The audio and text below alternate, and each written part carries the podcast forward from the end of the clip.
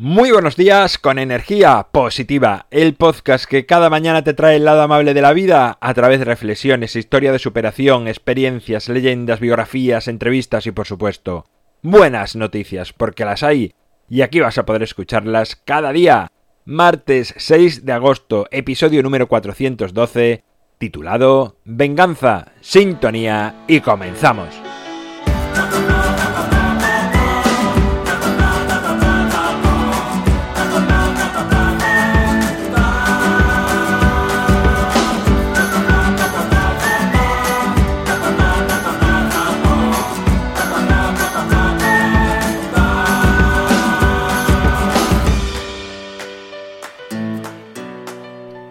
Hola de nuevo, martes, segundo día de la semana. Vaya título más eh, chungo, más, más feo, ¿no? Venganza, qué palabra más fea. Pero bueno, quiero hablarte de la venganza y no me quedaba otra que titularlo de esta manera, o al menos es la manera más simple y más sencilla que se me ha ocurrido.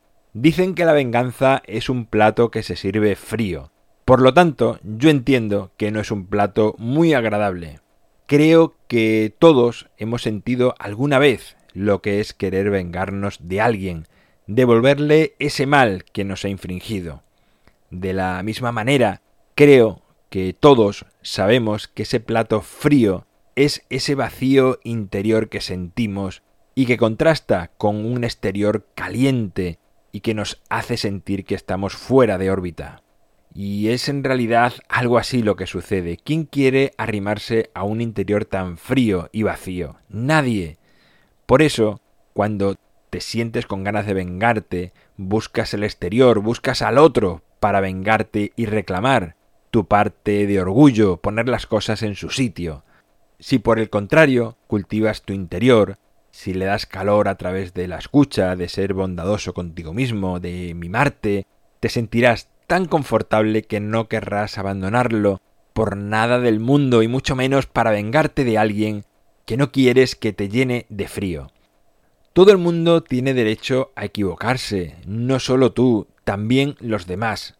Cuando nos equivocamos, todos, más tarde o más temprano, sentimos que tenemos derecho a ser perdonados, ya que solo fue un error y tampoco queremos ni nos parece justo que nos crucifiquen para siempre por ello. Pero, ¿te has planteado que a los demás les sucede igual? Que sienten lo mismo? Si una persona que se ha equivocado contigo, que te ha hecho daño, más intencionadamente o menos, se va a sentir mal interiormente.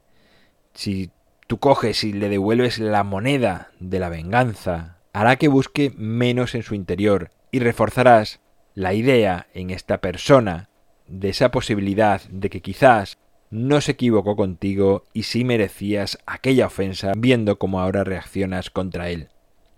Sin embargo, si tratas de buscar el momento adecuado para escucharle desde el cariño, con paciencia, con el perdón más grande que puedas imaginar por delante, en una escala más grande de lo que crees, estás verdaderamente transformando a esta persona, le estás llenando de ese calorcito que tienes en tu interior, ese que sientes dentro y de una manera indirecta o directa estás acabando con ese frío interior que él sentía antes. Así, y sólo así, la venganza dejará de existir. Pues ya sabes que también que si todos empleamos el famoso ojo por ojo, el mundo acabará ciego. Y como todos queremos un mundo mejor, es necesario que todos veamos. Para ello, acabemos con la venganza con lo mejor que tenemos, es decir, nuestro corazón. Bueno, pues esta es la reflexión de este segundo día de la semana. En mi página web alvaroroa.es puedes encontrarme, contactarme, ver mucho más sobre mí. El libro Ni un minuto más lo tienes a un solo clic en las notas del programa Gracias por estar al otro lado, por suscribirte, por tus valoraciones, por comentar, por compartir. Hagas lo que hagas a favor de energía positiva. Gracias. Nos encontramos mañana miércoles. Es día de leyenda, de cuento, de historia, de relato, Da igual, llámalo como quieras, es el día en que te cuento una historia bonita para que reflexiones y le des vueltas y saques tus propias conclusiones. Como digo, será mañana miércoles y como siempre, ya sabes, disfruta, sea amable con los demás y sonríe. ¡Feliz martes!